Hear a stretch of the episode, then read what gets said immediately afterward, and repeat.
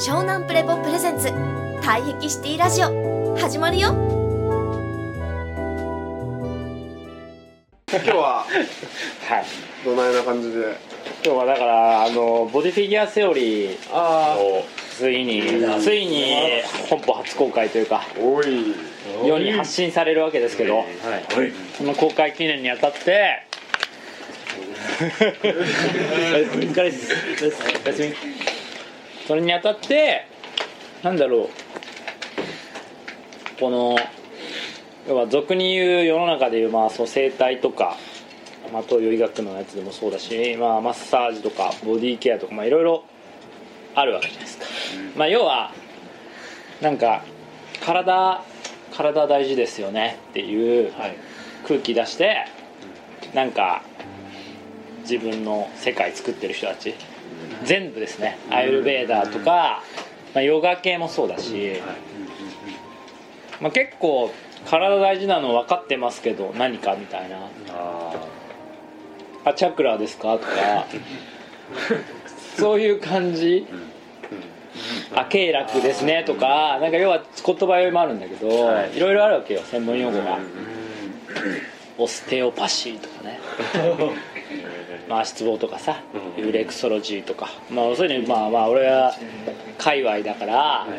まあうんこなんですよ。全部うんこっすね。今までであ、まあ、見てきたもの見てきたというかまあ知ってる範囲でもまあろくでもない業界なんですこれは、まあ、やっぱり何がろくでもないかというとやっぱり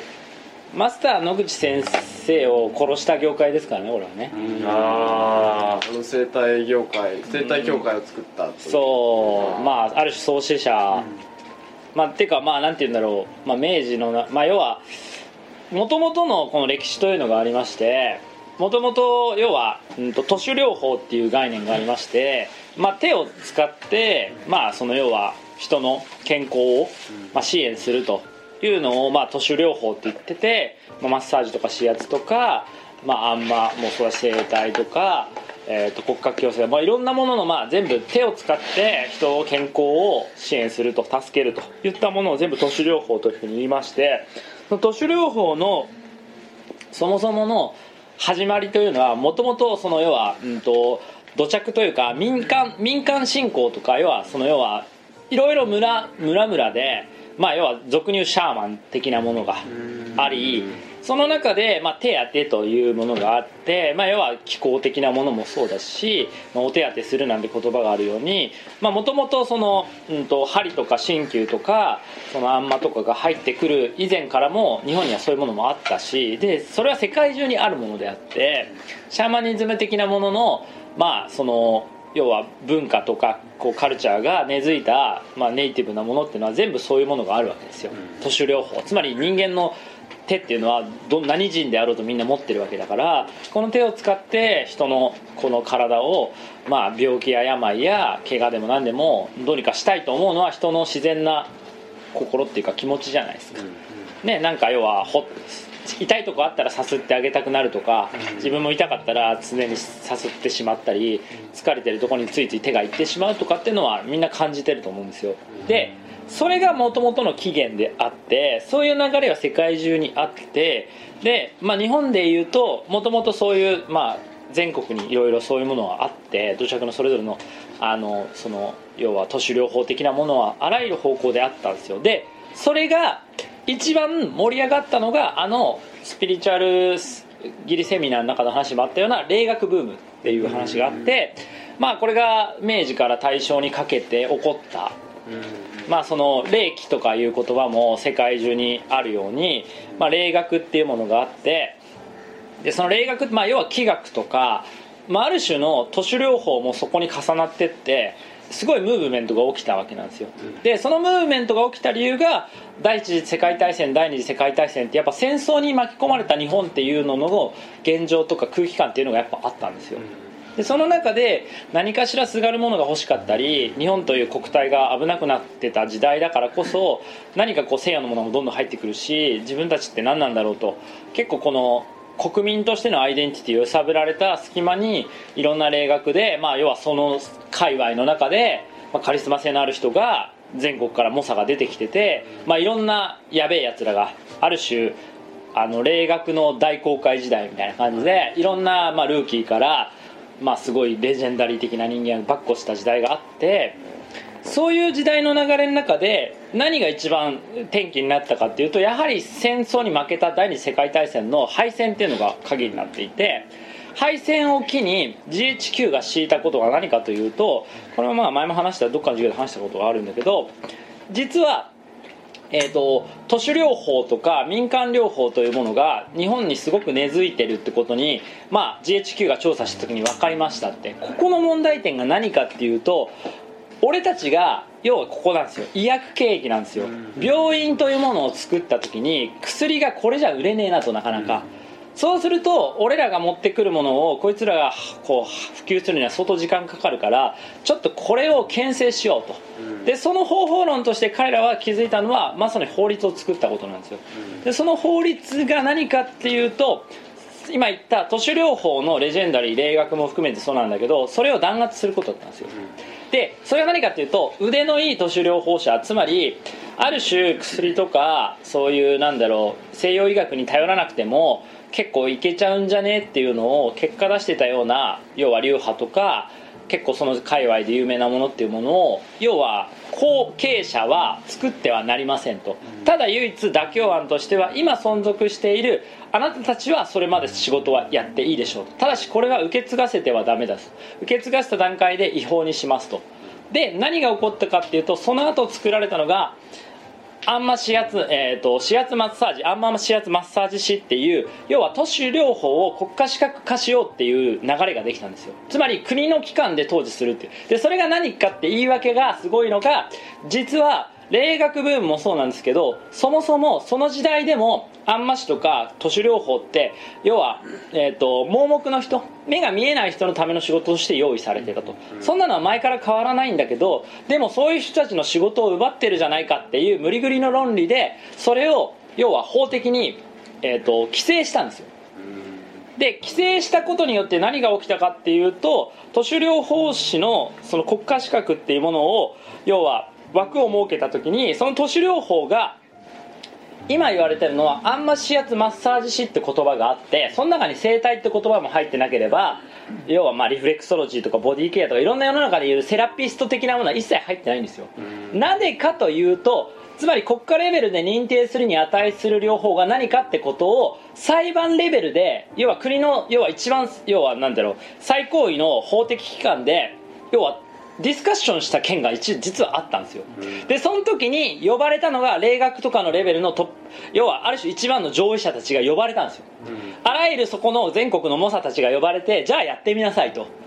でここで最も恐れられたのが実は野口春近先生なんだけど野口先生がなぜかその時に弾かれた理由が最もスキャンダラスな理由が実は野口明子という自分が寝取った妻の存在だったんですよ。その存在は近衛家といってあの明治政府の要は当時の内閣総理大臣の娘だったわけなんですよ、で近衛家はつまり近衛、えー、と文丸っていうのは戦争に負けるってことが分かって自殺してるんですよでその自殺のいきさつまで野口先生の自伝というか明子さんの自伝には書いてあるんですよ。最後までいきさつだってしかも文丸文丸、えー、と首相は何何を何を隠そう実はめちゃくちゃ尊敬してたんですよ。自分より20個いやもう30つまり娘レベルだから要は30ぐらい違うぐらいの要は若造をリスペクトして最後まで要は意見を求めたぐらいなんですよ、君はどう思うと、春近君どう思うと。いうような要は関係性だったと、でその中でやはりその戦争に負けたからこそ戦犯責任というのはしその当時の首相にもあったからそれに対して要は俺は裁判にかけられたくないと、いや俺の今侍スピリットですよ。日本人の志士としてこんなことはあってはならないと。だからっていうのでまあ賛否両論なわけですよ。結局は逃げたんじゃねえかとか。いろんな言い分があるけど実はその不分率の中であってその要はそばにいた人たちにしか分かんない空気感とか本質的な機微っていうのはあるわけなんですよ。でそれがあったが結果として結局その、えっと、近衛家の、まあ、失墜というものがあってその遊園の中で要は野口は野口春近っていう野口の存在を要は、うんと、煙たがってたやつらがその当時の要は政治、まあ、自民党の中に入ってたんですよ。でだからいやあいつを表に出すことっていうのはあのなんていうのその近衛家のスキャンダルスを表に出すことにもなるからそれはあってはならないからあいつのことは選ぶのはやめようっていうのは満場一致で決まってたんですよ。でそこに滑り込んできたからその当時でこの前も話したんだけどあの「指圧の心は母心」っていう波越ジェット波越って言って昔元気が出るテレビとかもお前らの世代知らないだろうけどいたんですよ。でその波越えっ、と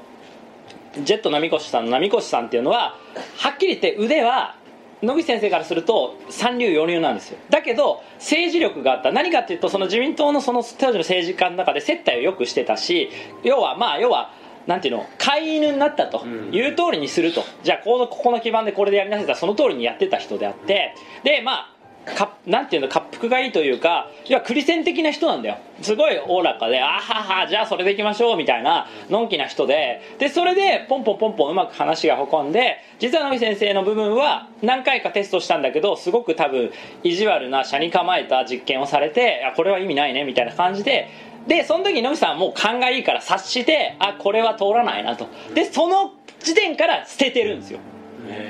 あの方が治療を捨てたと。1対1で施術しなくなったのはそこからなんですよ実は。ほぼほぼその動機時間の流れなんですよ。その時に察した俺は時代に殺されたとある種。察したわけですよ。あこれはこれは負け戦だと。出来レースだからで俺は全く違う方法を考えようって言って活言運動を生み出してどんどんどんどんその教育の方に潜在意識教育とかどんどんそのシフトしてた。でそれで野木先生が潰れると思ったわけよ。あいつはもうこれがなくなったから生き残らないと思ったけどやっぱりあの人の人間的魅力と本当にあのやっぱりこう教えてることの深みと美しさがあるから常にコアなこうファンな人がいてそれに支えられて結局野口橋川はなんだかんだって残ってるわけですよ野口先生の。結局ここにも届いてるし俺にも届いてることもそれだし。だけど結構その歴史ってほとんどほとんど出てこなくて野口先生のその当時のスキャンダルの話もほとんど出ないんですよ。ほとんどネットで検索してもまず出てこないよ。全然それはこの池が今でも日本の上のトップで牛耳ってるからなんですよ。実はもう天竜人なんですよ。だから貴族でやっぱりすごい力を持ってるからあってはならない歴史であって基本それがオフィシャルで歴史の一部としては認識されないようになってるわけ。だからなんだろう。このまず要は都市療法の一つの長い歴史があってでその部分で何が言いたいかと結局その指圧マッサージ師とか要はその霊学でいろんなまあ玉石混合だった世界でまあ一番ある種科学的に本当に本質的に教育として残そうと思っていた野口先生がその本流から外れた状態から始まった世界が今の要はマッサージとか整体とかいうガシャガシャした世界なんです。で重生師とかの要は接骨院とかもあるけどあんなのも全部結構全部だからこの界隈は全部分断されてって要はそれぞれが全部個人戦になって流派にこだわってって腐ってった世界なんですよだからどこに行こうが誰につこうがみんな腐ってるから本当に根なし草になっちゃっててでもそのルーツをたどるとその霊学ブームのやっぱりこうレジェンダリーたちが築き上げた人間存在のこう絵のすごい鋭い洞察っていうのが根っこにあるのね。でその洞察力が一番現代でも通用するレベルまで研ぎ澄ましたのが野口先生だと思っててその野口先生に使え要はついた、まあ、その松松本さんっていうのがいるんだけどその人も結構すげえやべえやつでまあ平原光さんもそうだけどあの界隈の時代はもうやべえやつがゴロゴロいてまあ超人の罠にはまったやつがいっぱいいるわけですよ。超人すぎて超人が揃いすぎちゃって超人同士だから別にまあねみたいな感じで終わって そういう時代だと思ってください。よで戦争負けいや超人といえどもやっぱり要はリトルボーイには勝てなかったと、リトルボーイには勝てない歴史があってそれがまさに今それで医薬検疫が入ってきてワクチン、えーえーと利益がどんどん入ってきて日本がどんどんそうやって西洋化してってって歴史がなって僕らが要は、うん、と都市療法者が自然にそばにいるってことがなくなっちゃったんですよ。だから手当てする先生がいなくなっちゃってっていつの間にか袴着た要は医者というのは昔はみんな袴着てたんですよ。いや今白衣に変わっちゃった。はいだから人の世界ではみんなお医者さんってみんな袴着てるじゃないですか、はい。袴っていうか、まあき、和服着てるじゃん、もちろんそうなんだけどでもそれが結構当たり前だったわけ。昭和の初期ぐらいまで医者といえばみんな袴着てて、うんそういう時代があったんだけどいつの間にか白衣に変わったっていうのはまさに GHQ の介入によってまあこの根こそぎその東洋医学の持ってるパワーを抜き取られた。でその中で朝っていうものもあったわけよそのヘンプの問題もあって、えー、と大麻麻薬取締、ま、取締役法っつっててその大麻朝も結局すごく要はその民間療法としてもすごい使われてて当たり前のように、まあ、その神社の朝もそうだしほとんどいろんなもので朝は使われてて便利に重宝されてたのも事実であってそれをやっぱり資源として目をつけられると困るからって言ってどんどんどん自衛式が封印したっていう流れもあってその中でやはり奪われたものが日本人の身体文化ってことなの。大きく捉えれば。そこからまあ下駄から着物から尊教もそうだし家福重心的な感覚もそうだし気配を読み取る気の感覚もそうだしそういうことをもっともっと身近に、まあ、寺子屋文化もそうだけどあったんだけどそれが一気に GHQ の法的整備によってバババババババってこうで自民党の55年 ,55 年体制のスタートによってぐわーって作られた日本の、まあ、新しいアメポンの形が一気に高,、えー高度経済成長とともにぐーっとグリッドのコン、えー、と自動車交通がどんどんどんどんはびこる日本の社会が見事に出来上がったんですよ。三丁目の夕日とようにガーってこう東京タワー立ちながら新幹線走ってカラーテレビ走ってっていうのがわーってくるわけ。でだんだんだんだんこう今の日本の礎が作られたっていう流れにあってで一旦そのブームがいやブームというか、まあ、そういうのが落ち着いてで一旦こう西洋医学のおかしいだろっていうのが来た時に大体療法のブームが日本にもまた来てその中でまた体に目を向ける日本人の人は、まあ、ある種のうつうつみんさんサイド的なうつみんさんがああいうふうに言うからいやちげえだろと西洋医学ちょっと行き過ぎだよこれはちょっとかちげえと思いながらみんな何か代替療法的なものを探すわけ。その中にはもういろんなものがもう混ざりにまがまず混ざりまくっちゃって玉石混合で何が本当に良くて何が悪いのかもうよくわからないっていうのは状況だと思うんですよ。でこの時に俺があの一番そうそうそうそうあの違うと思った点がつまりこの、うん、と生態とか、まあ、都市療法的なものの分野のいやいやいやちげえだろうと。一番やっぱり感じたことはあのつまりえっ、と相手の症状を改善させますとか良くしますっていうことを目的にはしてるんだけどその症状の原因を遡っていくとここで俺が教えてる人因自家って結局第一次原因って何だった？自分の頭の、うん。まあ、悪眼知能による、うん。まあ、周囲悪化がうん。体にも出てくると、そうそうそう。でその中で一番最小収束点っていうのは実はこの前もあの健太のニュータイプラブレーターの、まあ、テラフロのサイトで一番初めのランディングページで書き換えたやつがあるじゃないですか。その中で感じ合うってあったじゃん。はい感じ合う学び合う教え合う働き合うって話があったじゃん。だから俺が気づいたことは俺がこれは野口先生にも通じて俺ももう経験値と100%分かってることがあって野口先生も俺もそうなんだけど俺も要は患者さんを前にした時にその人が感じてないことを感じ合ってあげることで回復するのね。うん。だけど本人が感じ合えてないからうん。はっきり言ってそその時間が、うん、と要はいずれまた自分の本人の悪い観測者効果っていうか重心が崩れた観測者効果を繰り返して元に戻っていくっていうことなのね。で治療家の要はこの静電気的な回転数が高いほどそれが結構長く保てるってことなの。それが腕でもある、はい。でも本質的にすると結局は結局はどんな優秀な治療家でさえも本人の観測者効果としてのまさに今言ってくれた感じ合おうとするっていうまあそれが重心論に結局戻っていっちゃうんだけど一時的にこれね重心論でここで話してるのは実はこの生態の双方でもそうなんだけど相手の重心を一時的に技術で下げてあげることができるんですよ。ただしここが深い。じゃあ重心は下がるんだけどなぜか戻っちゃう。なんでですかって話なのうん。そこに疑問を持つわけよ。はい。下がったまま体が覚えてたらずっとそのままで入れるはずなのに入れないと。できた時になんなんだと思ったと思う？なんで戻っちゃうんだと思うなんでそれがキープできないんだと思う？やっぱりその人本来の観測者効果の方が強いからうん、うになりますよね、でその本来の出どころがどこだったと思う？ああそれが腹ですか？違うんだよ。そう腹なんだけどそれが多分なんか整体やってる人でも治療家してる人でもまあいやなんだよその武道武道系の人でいろいろそういう体のこと詳しい人とか体のさばきとかが上手な人とか他者の人いるんだけど違うんだよ。俺が発見したのは全然違っててそれ何かっていうと今日の話にもちょっとつながっててあのね結局時間っていう話がすごい影響しててで結局関係性であり記憶だっていう話をしたいんだけど何が言いたいかっていうと俺が気づいたことは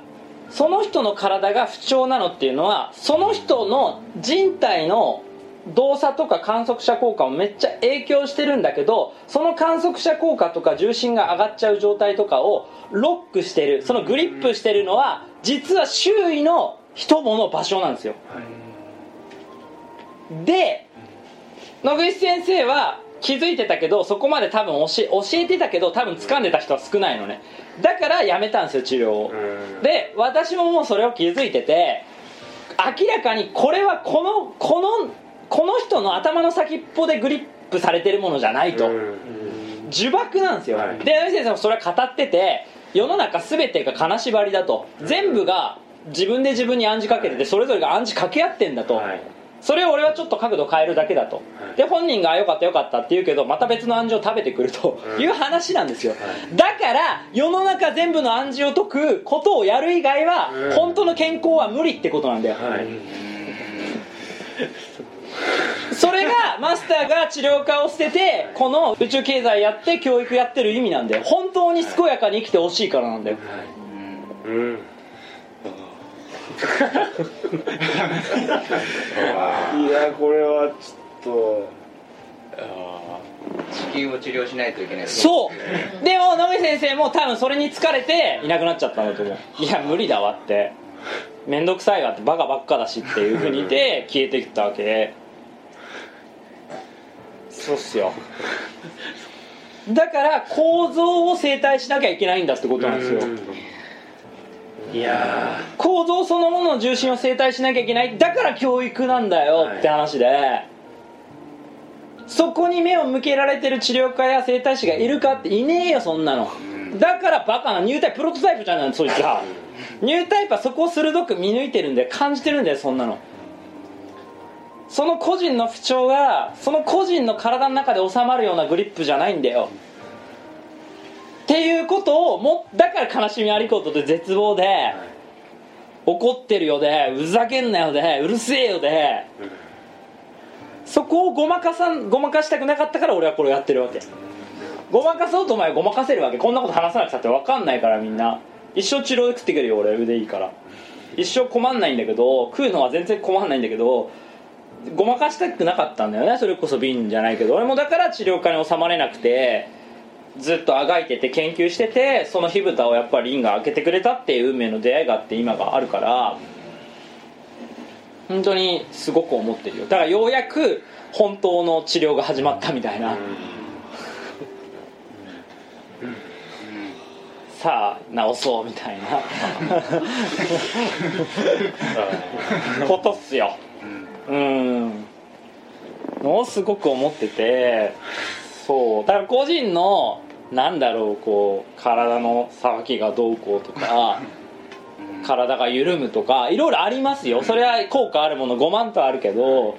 いやいやもっと別のロゴスブラックロゴスグリップはもう周囲にすぐそこにあるのにで緩ませたところですぐ出たとガーンってなってとらわれて帰ってくるじゃないですかって。それ何ごまかしてるんですかあなたたちっていうそれがどんな体操でもどんなメソッドでも広まっても何百万人見ても全く変わらない本質っていう。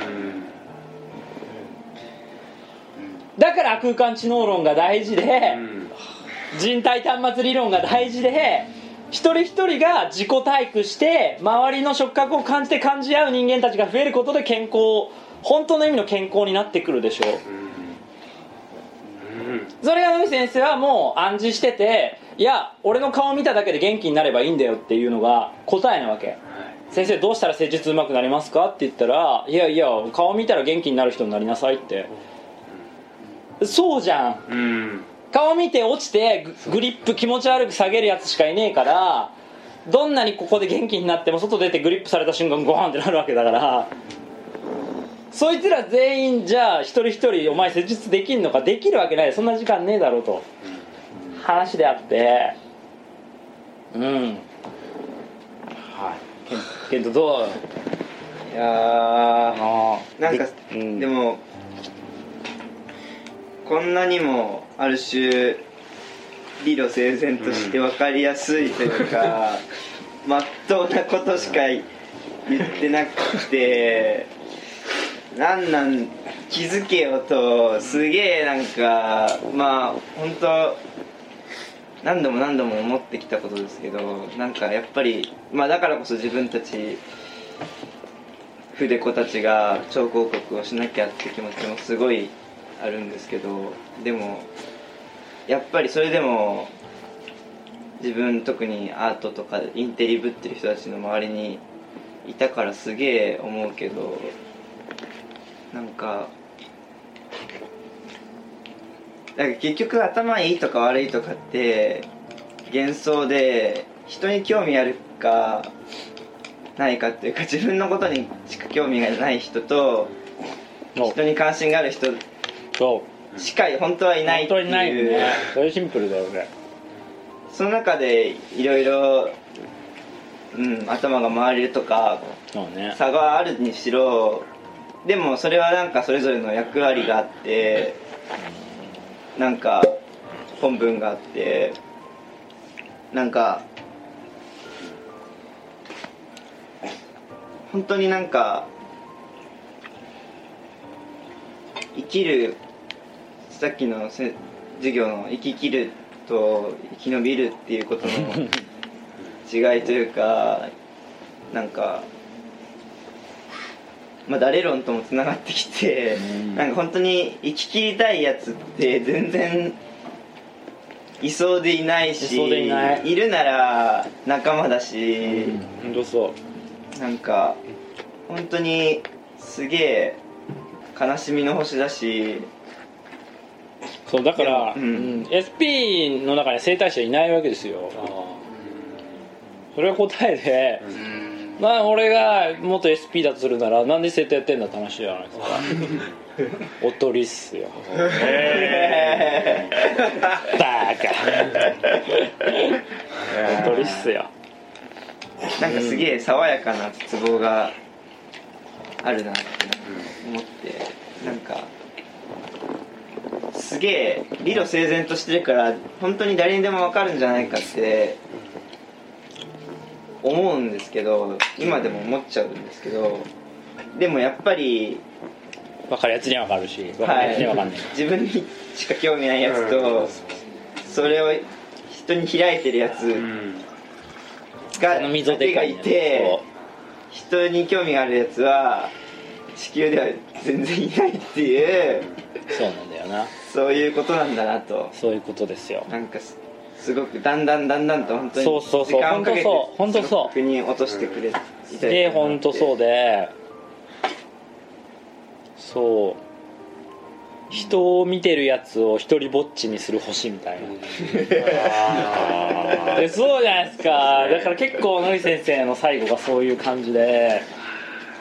あれが本当に地球の宝をほっとく星みたいな人を見てる人を見れない人たちしかいないみたいな。いやでもなんか悲しみの星の一番の比喩じゃない？これが。うんなんかあれですね今の健太の言ってた関心ある関心ないで今のその治療家っていうスタートからの、まあ結局これしかねえじゃないですか、うん。多分どの業界でもちゃんと本当にごまかさずに人を見てたら絶対そうだよ、ね、全ここに全部ここにつながるレッドラインに入ってって。これしかねえだからそういうやつに会いたいわけ。それぞれの分野のちゃんとごまかさない突き詰めたやつに会いたくて俺は。すげえ会いたくて